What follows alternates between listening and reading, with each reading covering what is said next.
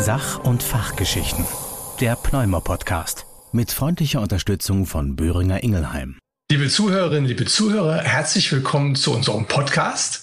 Mein Name ist Justus Deseo. Ich bin Internist und Lungenfacharzt in einer Praxis in Köln. Bei mir sind heute zwei Kolleginnen und Kollegen. Einmal die Frau Dr. Julia Welscher Pneumologin und Oberärztin an der Ruhrlandklinik in Essen und Professor Frederik Trinkmann, ebenfalls Pneumologe und Oberarzt an der Thoraxklinik Heidelberg. Wir drei haben uns vorgenommen, heute mal über die Zukunft der Pneumologie zu sprechen. Und damit ist nicht so sehr gemeint, wohin geht die Reise des Fachgebiets inhaltlich, sondern eher, Wer gestaltet diese Zukunft? Wer sind die Leute, die die Pneumologie in den nächsten Jahren prägen werden? Und wie sind die überhaupt auf die Idee gekommen, Pneumologe zu werden? Das ist tatsächlich, liebe Frau Welcher, meine erste Frage mal an Sie. Was war in Ihrem Leben so an Entscheidungen, die dazu geführt haben, dass Sie gesagt haben, dann wird's die Lungenheilkunde? Ja, schön, dass ich mit dabei bin. Ähm, es ist so, ich habe nicht so ein gutes Abitur gehabt und weil es mir nicht so wichtig war und ich lieber gefeiert habe.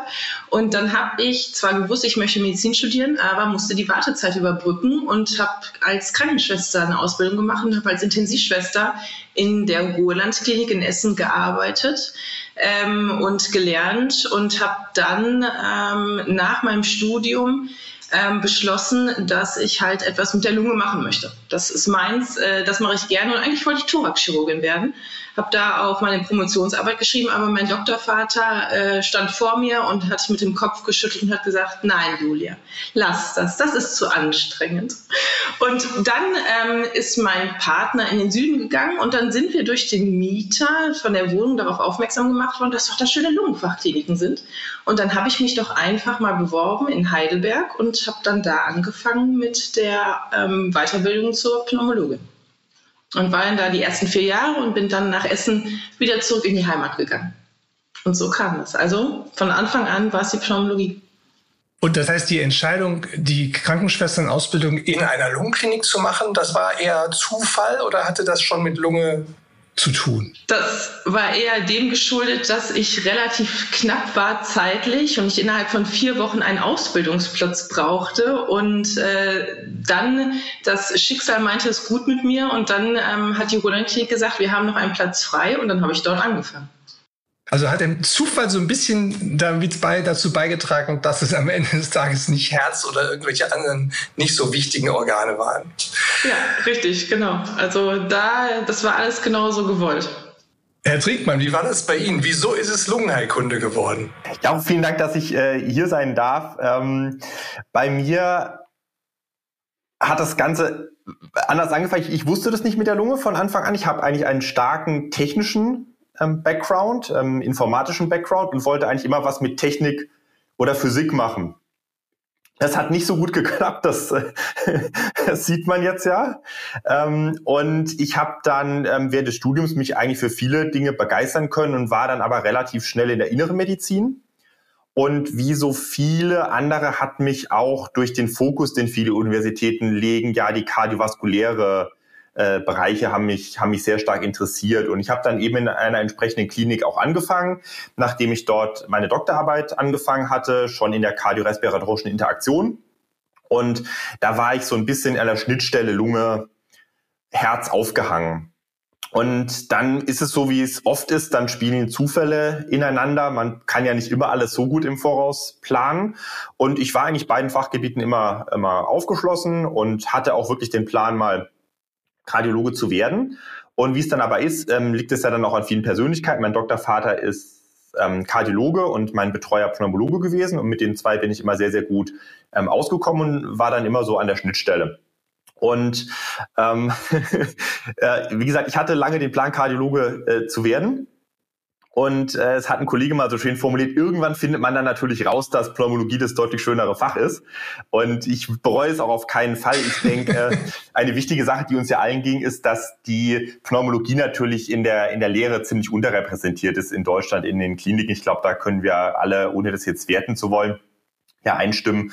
Und deswegen hat man das, glaube ich, einfach nicht so auf dem Zettel. Und so kam es dann, dass ich eben einfach durch diesen persönlichen Bezug und diese Arbeit an der Schnittstelle zwischen Herz und Lunge, die mir sehr viel Spaß gemacht hat, dann lange behauptet habe, ich will noch Kardiologe werden, wollte es auch. Und irgendwann habe ich dann gemerkt, nee, die Pneumologie ist es und habe mich dann da eben drauf spezialisiert.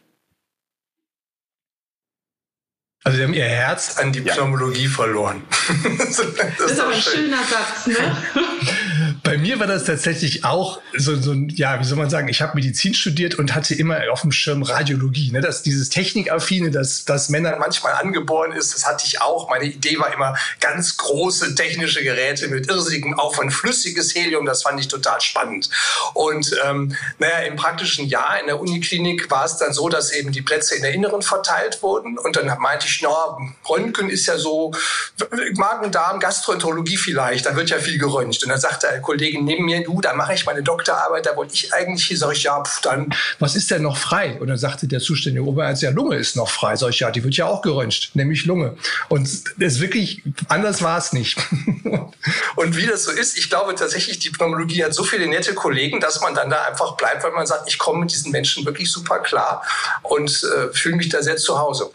Jetzt sind das unsere Lebenswege. Ähm, wir treffen ja, Herr Drickmann, Sie haben es schon gesagt, äh, auf, auf Medizinstudenten, die auch mit der Lehre äh, Pneumologie kennenlernen. Äh, aber die universitäre Landschaft ist ja, was das Fach angeht, eher dünn, oder?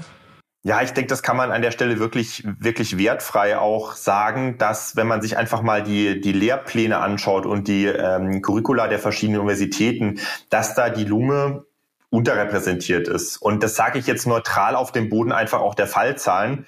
Wir vereinen in der Pneumologie einige Volkskrankheiten, also COPD, Asthma, um jetzt mal so die zwei großen äh, zu nennen, aber äh, das ganze Fach bietet extrem viele Schnittstellenfunktionen auch in die Rheumatologie, Richtung Nephrologie und so weiter. Und vor diesem Hintergrund äh, würde ich mir diese Bewertung schon erlauben dürfen, dass wir da einfach im Vergleich jetzt zum Beispiel zu dem, was die Kardiologen an, an Lehrslots haben, je nachdem, welche lokale Universität man betrachtet, da doch ähm, etwas überrepräsentiert sind oder deutlich besser repräsentiert als die Pneumologien. Dadurch haben die Studierenden einfach relativ wenig Kontakt auch mit diesem Fach, denke ich, um sich eben auch eine, eine Meinung oder ein Bild zu machen, was das denn konkret wirklich bedeutet, auch Pneumologe zu sein oder zu werden.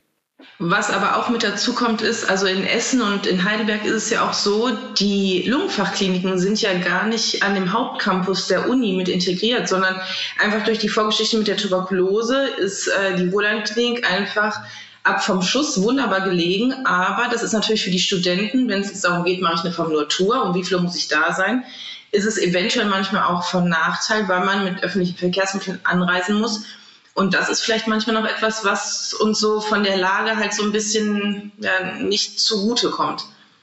Da hat die Historie uns echt einen Streich gespielt. Ne? Wir haben die Tuberkulose für uns gepachtet, haben die Kliniken an die Nordsee gebaut und in die Berge. Und ein bisschen fällt uns das auf die Füße, weil wir jetzt auch nicht in der Uniklinik selber auf dem Campus so präsent sind. Ja, ähm, Wie erleben Sie denn, Frau Welcher, im Allgemeinen die Krankenhauslandschaft, was die Pneumologie angeht? Also die Verfügbarkeit von, von pneumologischer Kompetenz in der Krankenhauslandschaft an sich? Also ich glaube, ähm, wenn man jetzt wirklich an großen Kliniken ist, an große Universitätskliniker, dann kriegen sie da das Beste, was sie halt bekommen können in der Pneumologie.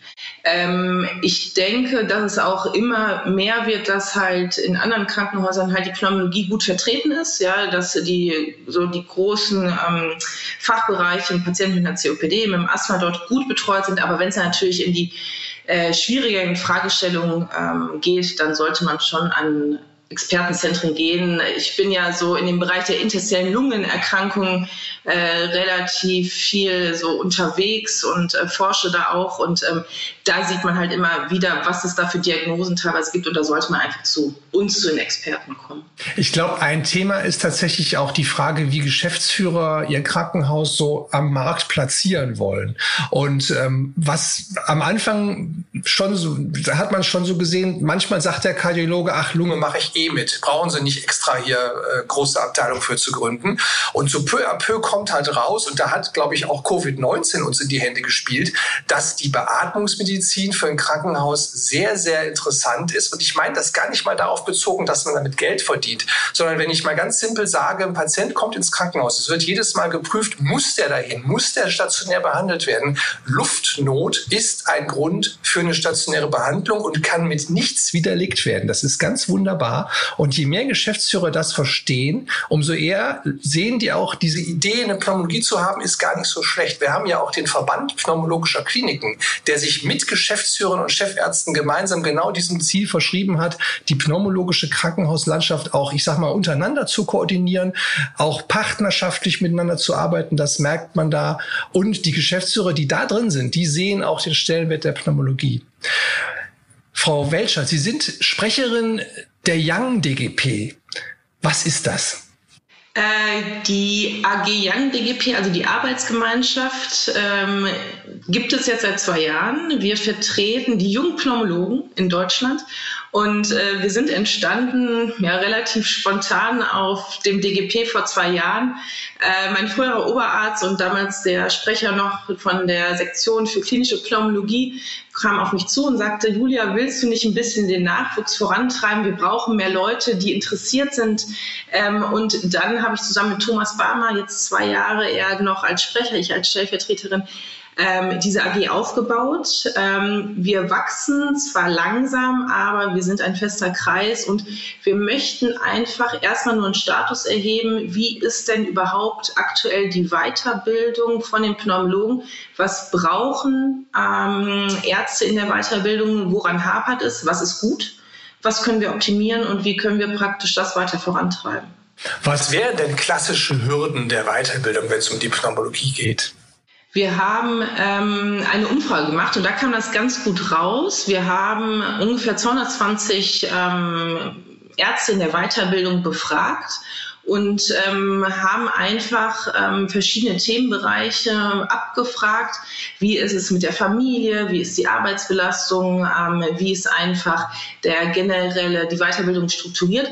Und dabei kam raus, dass eigentlich die höchste Unzufriedenheit der Befragten war, dass die Arbeitsbelastung zu hoch ist, ähm, dass es einen zu hohen Zeitdruck ähm, gibt und aber auch, dass ähm, die Weiterbildung zu unstrukturiert ist. Und ganz interessant bei der Umfrage kam raus, die Bezahlung, also das, was man monatlich auf dem Konto findet, das hat die äh, Teilnehmer oder die Befragten gar nicht gestört, sondern es war wirklich vor allem die Struktur. Was kann man besser machen? Ja, meine Geschäftsführer haben auch immer gesagt, die Arztgehälter sind auskömmlich. Und ja, so kann man das tatsächlich formulieren. Ähm, sehen Sie da eine Ursache im Arbeitszeitgesetz, was die Frage der Dicht Verdichtung der Arbeit angeht? Ähm, ich, das kann ich jetzt gar nicht so genau beantworten. Also ähm, natürlich, das Arbeitszeitgesetz ist gut für uns, ähm, wenn es eingehalten wird und wenn die Überstunden adäquat ähm, dokumentiert werden. Und ähm, das war natürlich auch etwas, was wir erfragt haben. Und dabei kam halt raus, dass viele Ärzte in der Weiterbildung ihre Überstunden gar nicht wirklich dokumentieren, weil es halt gar nicht erlaubt ist, ähm, Überstunden zu machen. Dann wird halt weitergearbeitet, ohne dass es wirklich erfasst wird. Und das fand ich schon sehr erschreckend. Ja, als ich in der Weiterbildung war, da lief das noch so, dass man sonntags morgens zum Dienst kam und dann ging man montags um 18 Uhr ganz normal nach Hause und dienstags um halb acht war man wieder da. Das war schlimm. Unvorstellbar. Das heißt allerdings auch, zeitlich hatte ich natürlich alle Zeit der Welt, alle Prozeduren und alle Untersuchungsverfahren zu lernen.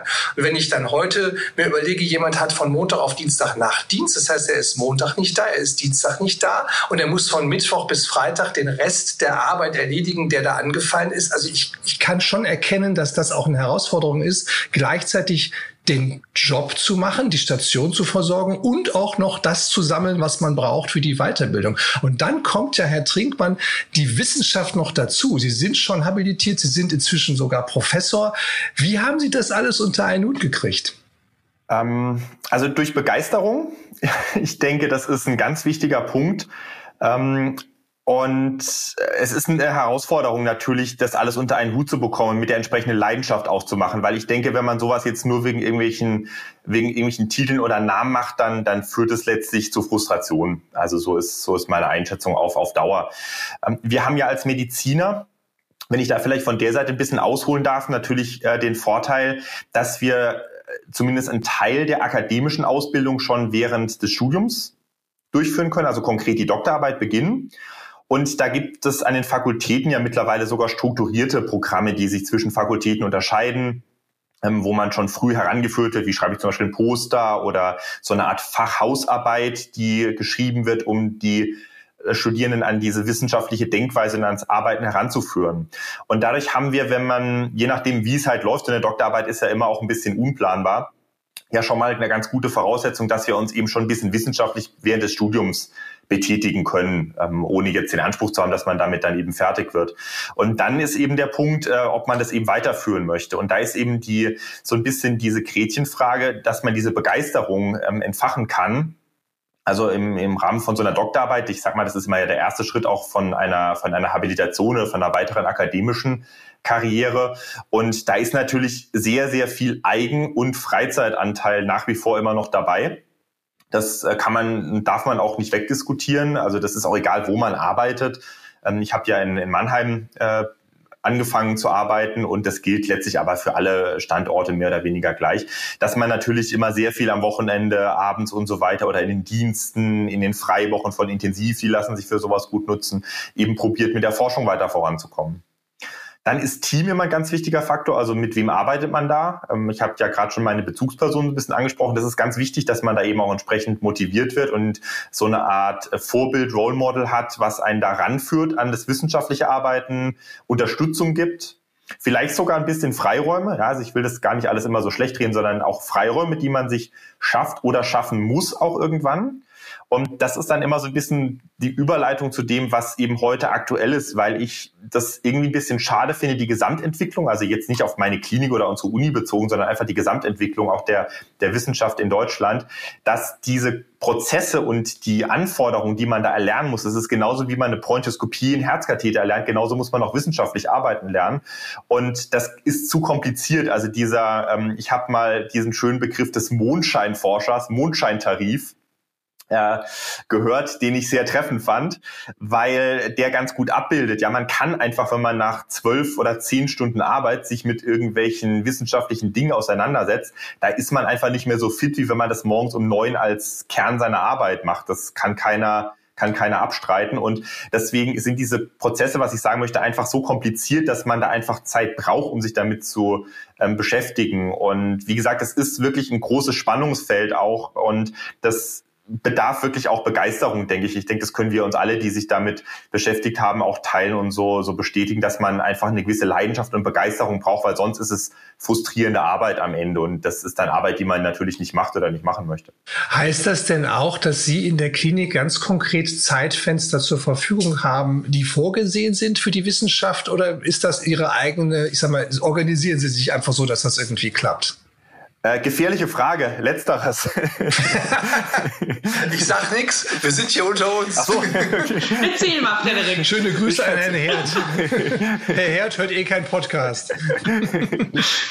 Nein, ich kann schon sagen, also gerade jetzt auch in der Struktur, ähm, jetzt hier bei uns an der Klinik ist es schon so, dass da A, die Wissenschaft äh, gefördert wird und als wichtig erachtet wird. Also gerade auch als Universitätsklinik ähm, ist das natürlich ein Punkt. Auch bei meinem ehemaligen Arbeitgeber hat man immer Möglichkeiten äh, gehabt, um sich ähm, um sich da Freiräume schaffen zu können und auch um gewissen Support zu bekommen. Also das ist ganz klar, den muss man aber auch ein Stück weit manchmal einfordern. Also das ist natürlich klar, gerade als Assistent, wenn man Oberarzt, Facharzt ist, hat man natürlich ein bisschen andere Standings, auch was die Ausbildung, die klinische Ausbildung angeht, weil man natürlich auch deutlich autarker arbeiten kann. Aber es ist letztlich so, dass man immer, immer Kompromisse eingehen muss, um sich im Alltag da auch ein bisschen Zeit äh, zu schaffen. Da muss man sich manchmal auch selbst ein bisschen zu zwingen, natürlich, weil es auch on top ist und ähm, eben auch die Finanzierung. Also letztlich hängen die Sachen ja häufig an Finanzierung und ähm, das, also man kann, man kann nicht erwarten, finde ich, sollte man auch nicht, dass man irgendwie sich ins gemachte Nest setzen kann und sagen, man hat hier paradiesische Bedingungen, wie das zum Beispiel in den USA teilweise ist, ja, wo,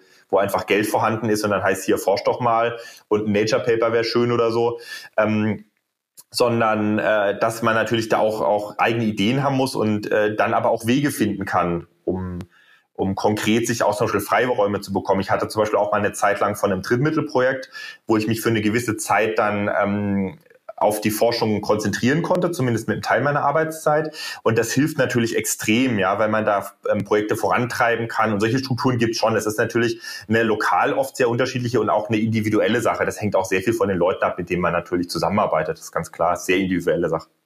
Frau Welcher, wie ist das bei Ihnen? Sie sind ja im Prozess, sich zu habilitieren. Wie, wie kriegen Sie das alles zusammen? Also im Moment fahre ich die Lösung, dass ich sehr viele Nachtdienste mache. Dadurch, dass ich Funktionsoberärztin bin, hänge ich zwischen Assistenzarzt-Dasein und Oberarzt-Sein ähm, und habe jetzt äh, mit meinem Chef besprochen, dass in unserem Arbeitszeitmodell oder Modell ist es so, dass wir sieben Nächte am Stück machen und danach habe ich eine Woche frei. Und ähm, ich habe in dem ersten halben Jahr, ich bin jetzt seit Anfang des Jahres Funktionsoberärztin und ich habe gemerkt, dass ich wissenschaftlich nicht mehr weiterkomme, weil ich keine Zeit mehr habe, meine Paper adäquat zu schreiben. Und jetzt äh, mache ich halt alle vier Wochen demnächst eine Woche Nachtdienst habe ich auch im Moment. Ist also gut, dass wir einen Podcast haben und Sie meine Augen im Moment nicht sehen. ähm, aber ähm, aber das, man muss einfach für sich selbst ähm, Lösungen finden, wie man das schaffen kann. Und ich möchte gerne eine Sache sagen, was Frederik gesagt hat. Es ist so, man braucht einen Mentor und man muss angefixt werden. Das ist wirklich so. Man muss die Studenten, sobald die ihre Dissertation oder die ersten Ergebnisse haben, auf Kongresse schicken.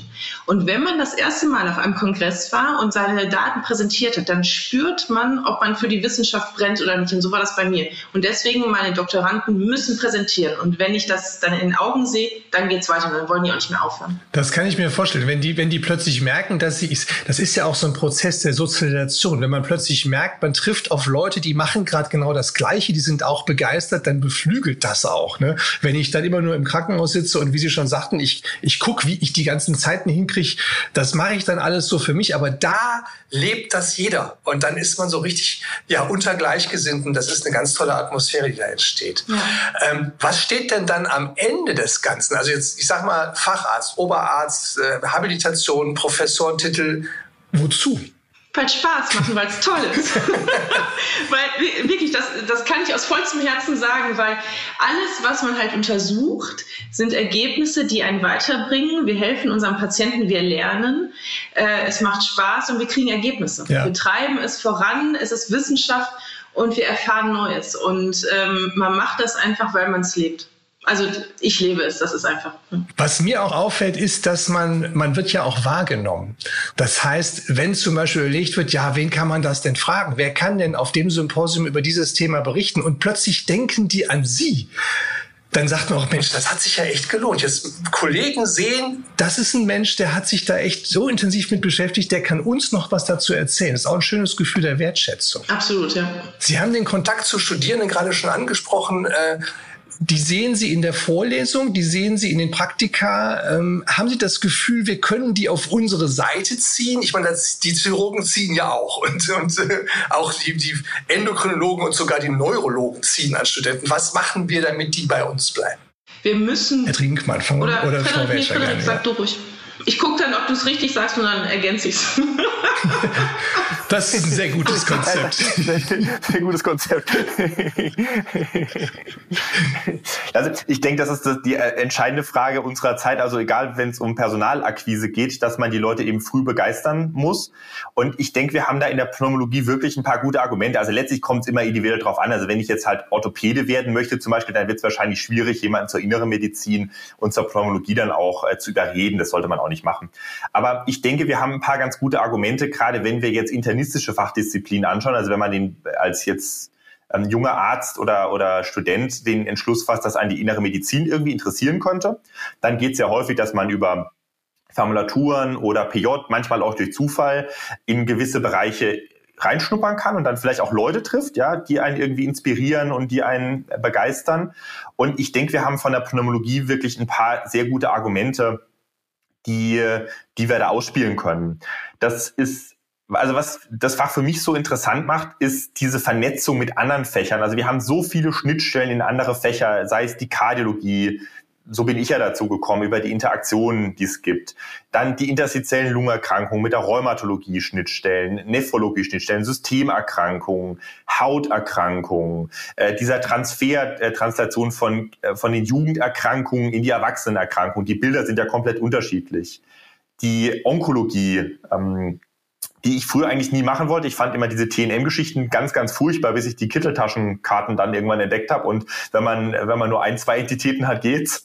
Äh, und aber wir haben im Bronchialkarzinom ganz toll auch riesen Fortschritte ja gemacht, also wo man Leute begeistern kann aus der Forschung raus. Also wenn ich mir anschaue, wie die Therapie des Bronchialkarzinoms aussah, als ich angefangen habe, was sich da getan hat, diese Forschungsdynamik, ähm, das, da haben, hat sich viel getan. Die Radiologie, technische Fächer ähm, mit, mit den ganzen Schnittstellen, ähm, auch in die Chirurgie mit Schnittstellen, Funktionsdiagnostik, Physiologie. Also die, ich könnte jetzt äh, stundenlang solche Sachen aufzählen. Also ich glaube, das sind einfach ganz, ganz viele tolle Argumente, die wir so als Querschnitts äh, Funktion da erfüllen können, mit denen man äh, Leute auch begeistern kann. Und in der Pulmonologie findet dann letztlich jeder so seine Nische. Wenn man jetzt zum Beispiel Kardiologe, dann hat man die pulmonale Hypertonie zum Beispiel. Rheumasystem hat man in der Zellungerkrankung und so weiter. Also da kann Julia sicherlich auch noch, auch noch stark dran anknüpfen. Also ich denke, das sind so ein paar wirklich wichtige, gute Argumente, äh, die man da sammeln kann, inhaltlicher Natur. Und das sollte für mich jetzt ehrlicherweise nie, eine, nie die, der Ausschlag sein, aber man hat natürlich tolle Zukunftsperspektiven. Also sei es jetzt im Krankenhaus als auch in der Niederlassung. Das ist ein gesuchtes Fachgebiet. Das sollte nicht die Hauptmotivation sein, also zumindest für mich nicht, das muss ich ehrlich sagen. Ich finde, man muss primär für das Fach brennen und sich dafür begeistern. Aber ich sage mal so, es ist jetzt kein Argument, was dagegen spricht primär. So kann man es vielleicht zusammenfassen. Das ist gut. Frau Welcher, was gibt es zu ergänzen? Ähm, war alles richtig, Frederik, sehr gut. Danke, danke. nee, also, Habe ich verstanden. Hast bestanden, bist durch. Ähm, nein, ich glaube, was im Studium gar nicht so bewusst gemacht wird, ist, was wir eigentlich interventionell auch machen in, mit der Bronchoskopie. Und viele sagen ja, ach nee, Innere möchte ich nicht machen, ich möchte was mit den Händen machen, ich möchte auch operieren. Ja? Und was wir mittlerweile auch ähm, interventionell bewerkstelligen können, das ist das Tolle an der Pneumologie, weil man wirklich beides haben kann, wenn man möchte. Man hat den guten Bereich der inneren Medizin und aber auch mal vielleicht zwei, drei Stunden einen beatmeten Patienten vor sich, wo man wirklich nur mit den Händen aktiv sein kann und wirklich interventionell tätig sein kann. Und das ist wunderbar. Und man kann ja wirklich sagen, nenne eine Intervention, die Pneumologen machen das auch. Wir schieben auch Katheter irgendwo rein, wir stecken Schläuche irgendwo rein, wir schließen Menschen an Maschinen an, wir nehmen das Blut raus, packen da Sauerstoff rein, schieben es zurück. Also alles, was man so als Nicht-Chirurg tun kann, tun wir auch. Und was, was mir auch immer einfällt, ist, das hat der Trinkmann auch schon ein bisschen schon angerissen. Wir haben jung und alt, wir haben akut, wir haben chronisch, wir haben Mann, Frau. Also wir, wir haben wirklich die, die, gesamte Bandbreite der Menschen sind unsere Patienten. Das finde ich auch immer ganz reizvoll, dass man wirklich eine große Abwechslung hat mit den Leuten, mit denen man zu tun hat im Alltag. Mit dem Blick auf die Uhr, wir sind tatsächlich schon, schon ganz gut fortgeschritten in der Zeit. Ich habe Ihnen jetzt mal, um mal wegzukommen aus, diesen, aus, der, aus unserem täglichen Leben, noch eine Studie mitgebracht, die ich Ihnen äh, mal ganz kurz zitieren, möchte, äh, zitieren möchte, damit Sie vielleicht mal überlegen, ob, ob das auch Einfluss haben könnte auf, auf die tägliche Arbeit. Denn es ist ja so, ähm, wir fragen uns ja immer, was machen Leitlinien, was machen äh, äh Studien mit unserer Arbeit, was, wie, wie hat das Einfluss auf das, was wir Patienten empfehlen? Sehen. Und es gibt ja auch den umgekehrten Aspekt. Wie hat unser Leben Einfluss auf das, was wir mit Patienten tun? Und eine Arbeit ist letztes Jahr veröffentlicht worden im British Medical Journal. Autorin ist Hirotaka Kato von der University Los Angeles, also UCLA. Und die hat etwas ganz Spezielles gemacht. Die hat sich eine Million chirurgische Prozeduren angeschaut von ungefähr 50.000 Chirurgen und hat sich dann angeguckt, wie war denn die durchschnittliche Mortalität dieser Prozeduren? Und zwar einmal auf alles gesehen, die lag, kann ich so sagen, bei 5,6 Prozent, also von einer Million operierten Menschen Mortalität ungefähr 5,6 Prozent. Und dann hat sie sich angeguckt, wie war das denn, wenn die am Tag oder einen Tag nach dem Geburtstag des Chirurgen operiert wurden. Und da war die Mortalität 1,3 Prozent höher. Also 6,9 Prozent. P gleich 0,33. Also wenn ein Chirurg an seinem Geburtstag oder einen Tag später operiert, steigt die Mortalität. Wie kommt das denn wohl? Zum Glück hat man nur einmal im Jahr Geburtstag. Ne? Ja, also anscheinend, also kann man jetzt ja überlegen, feiern die so gut, ähm, dass sie dann einfach am nächsten Tag nicht so wach sind ähm, und dass es dadurch halt eine höhere Mortalität gibt? Ich habe mich auch gefragt, was, was die Ursache ist, weil, weil es ist ja manchmal auch einfach ein Zufall. Da beobachtet man Dinge und dann hat man ein Signal und das versucht man im Nachhinein zu erklären. Aber es ist bei einer Million Prozedur mehr 50.000 Chirurgen. Die Grafik, die in der Arbeit zu sehen ist, die zeigt tatsächlich über den Rest des Jahres eine Linie, die sich durchzieht und mit einem einzigen Peak am Geburtstag des Chirurgen. Herr Trinkmann, was ist Ihre Idee, warum das so ist? Also für mich ist das jetzt erstmal ein sehr, sehr gutes Argument, äh, dass ich nämlich immer um meinen Urlaub eine Woche, äh, meinen Geburtstag eine Woche Urlaub nehme. Das heißt, ich habe jetzt noch ein weiteres Argument, weil ich nach einem Feiertag Geburtstag habe, das durchzubringen. Also von daher erstmal vielen Dank für diese Studie. Und äh, ja, ich, ich denke auch, das ist, das ist eine ganz interessante Beobachtung, finde ich. Und gerade auch, wenn man da so dramatische Unterschiede äh, feststellen kann. Äh, also man kann natürlich jetzt mutmaßen spekulieren, woran das liegt. Also eine gewisse Assoziation mit dem Alkoholkonsum oder mit äh, Schlafentzug ist da natürlich naheliegend, wobei man da natürlich, ich möchte das jetzt mal ein bisschen auf die seriös wissenschaftliche Art runterbrechen, natürlich auch immer aufpassen muss, ne, mit solchen, mit solchen, äh, mit solchen Korrelationen. Und äh, letztlich müsste man sowas ja auch mal prospektiv dann untersuchen. Und äh, gut randomisieren ist bei Geburtstagen ein bisschen schwierig. Also da braucht man dann sehr viel Alkohol, das randomisiert machen wollte. aber äh, da möchte ich immer so von der Seite ein bisschen warnen. Aber die Beobachtung ist natürlich schon, also die gibt einem schon so ein bisschen zu denken, ja. Ja, die Autoren haben das auch ganz, äh, ich sag mal, ganz salomonisch und diplomatisch gelöst, denn das ist, es wäre ja dramatisch zu sagen, immer wenn der Chirurg Geburtstag hat, bringt er als nächstes die Leute um oder so. Die haben gesagt, man kann diese Daten aus großen nationalen Datenbanken nutzen, um Analysen zu fahren, die zum Beispiel zeigen, dass Ereignisse im Leben des behandelnden Arztes Einfluss haben auf das, was er tut.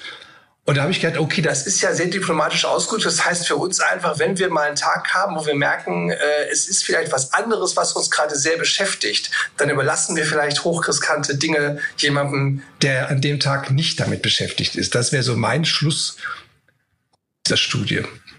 Wir haben das damals als Assistenzärzte zum Beispiel zum Anlass genommen, dass wir gesagt haben, nach dem Nachtdienst, wie gesagt, sonntags bis montags war kein Thema, äh, machen wir keine Bronchoskopien mehr, sondern das macht dann jemand, der keinen Nachtdienst hatte. Das war so ein vielleicht auch in die Richtung gehender Gedanke. Es ist ja vergleichbar auch, dass es ja auch Daten dazu gibt, ähm, wie die Outcomes sind bei Patienten, die nicht im Dienst also die im Dienst behandelt werden, ne? dass es da einfach unterschiedliche Daten gibt, wenn es nicht im ja. normalen Tagesprogramm läuft. Ja. ja. Die schönste Arbeit in dem Kontext habe ich vor drei Jahren gelesen. Wenn Kardiologen auf dem Kongress sind, sterben in dem Krankenhaus weniger Menschen. Das fand ich auch. Aber die Wissenschaftler. Ja, es wurde gut erklärt. Es wurde gesagt, äh, die High-Risk-Procedures, die machen die ganz erfahren. Die sind an dem Tag nicht da und das verschiebt. Das war die Erklärung. Aber so der erste Eindruck war, ja, ohne, ohne Kardiologen ist besser. Nein, aber wir sind ja, äh, Herr Trinkmann hat es schon gesagt, wir sind ja eng verbunden mit den Kardiologen. Wir teilen uns dieselbe Körperhöhle und haben so viele Schnittstellen. Das sind befreundete Fächer. Ähm, ja, liebe Frau Welcher, lieber Herr Trinkmann, ich danke Ihnen ganz, ganz herzlich, dass Sie sich die Zeit genommen haben, dass wir hier sprechen konnten über die Zukunft der Pneumologie. Nicht nur über die Frage, wo geht's hin, sondern insbesondere über die Frage, wer gestaltet diese Zukunft. Und ich bin mir sicher, dass Ihre Namen dabei eine große Rolle spielen werden. Ganz, ganz herzlichen Dank und bis bald. Vielen Dank, bis bald. Vielen Dank, bis bald. Das war der Pneumer Podcast mit freundlicher Unterstützung von Böhringer Ingelheim.